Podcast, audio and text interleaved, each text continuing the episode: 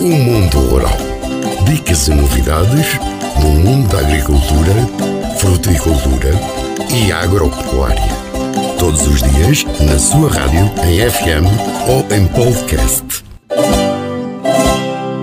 A União de Agricultores do Distrito de Leiria manifestou preocupação com o estado de seca no país e considerou que o racionamento de água para a agricultura vai ser uma realidade. António Ferraria salientou que com a seca as culturas não vão ter os resultados previstos. O que pode acontecer para já é os agricultores não terem o grau de produção que deveriam ter e, como tal, terem prejuízo, declarou o dirigente, realçando tratar-se de mais uma preocupação que se estende à pecuária com necessidade de pastagens para os animais. Alertando para barragens que começam a estar vazias ou a ter pouca água, água, António Ferraria defendeu que o governo deve oferecer garantias aos agricultores e ajudá-los naturalmente com apoio monetário para fazer face ao problema da seca, considerando que este executivo e os anteriores não estão muito preocupados com os pequenos agricultores. Segundo o Instituto Português do Mar e da Atmosfera, mais de um quarto do território do continente estava no final de junho em seca extrema, verificando-se um aumento em particular na região sul e em alguns locais do interior norte e centro. O restante território estava em seca severa e seca moderada, de acordo com o boletim meteorológico. No final de junho, os valores de percentagem de água no sol continuavam muito baixos em todo o território e, em especial na região interior norte e centro, no Val do Tejo, Alentejo e Algarve. De realçar os distritos de Bragança, Guarda, Castelo Branco, Santarém, Setúbal, Beja e Faro, com valores inferiores a 10% e, em muitos locais, iguais ao ponto de imunecimento permanente, destacou o Instituto Português do Mar e da Atmosfera.